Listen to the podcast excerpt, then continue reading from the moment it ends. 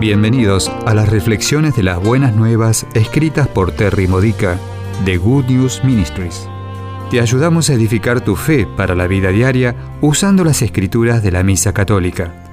Visita gnm-es.org. Solemnidad de la Epifanía del Señor. El tema de hoy es dones de nuevo nacimiento. La Epifanía es una celebración de la adoración de los Reyes Magos del Este que buscaron y encontraron a Cristo, el Rey recién nacido. La palabra griega magi significa científicos orientales.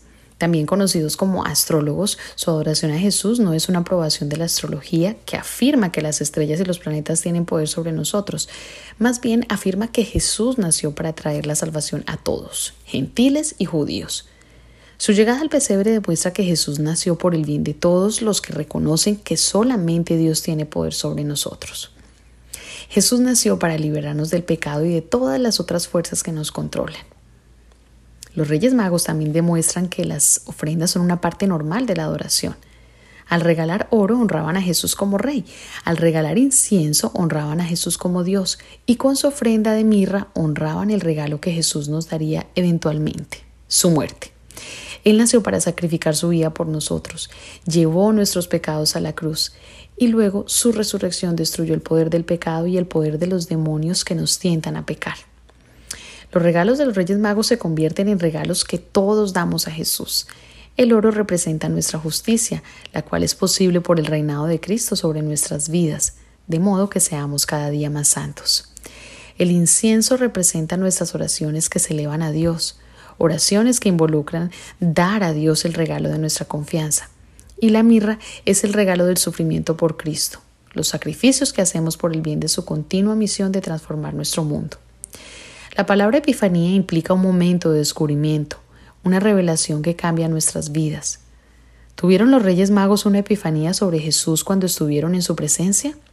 ¿Eran conscientes que estaban viendo al Salvador del mundo?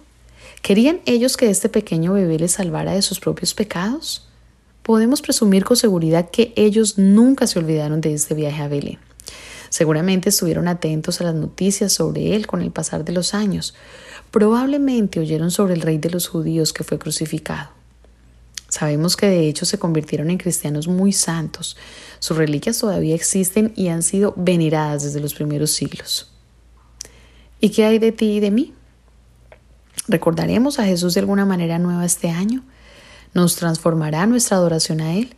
¿Será derrotado el poder del pecado por nuestra fe en Cristo cuando enfrentemos las tentaciones?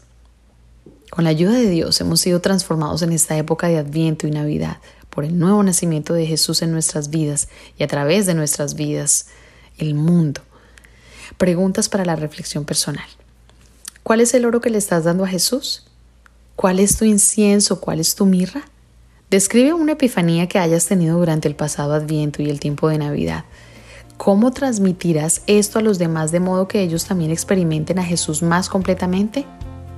Esta ha sido una reflexión de las buenas nuevas de Good News Ministries, gnm-es.org.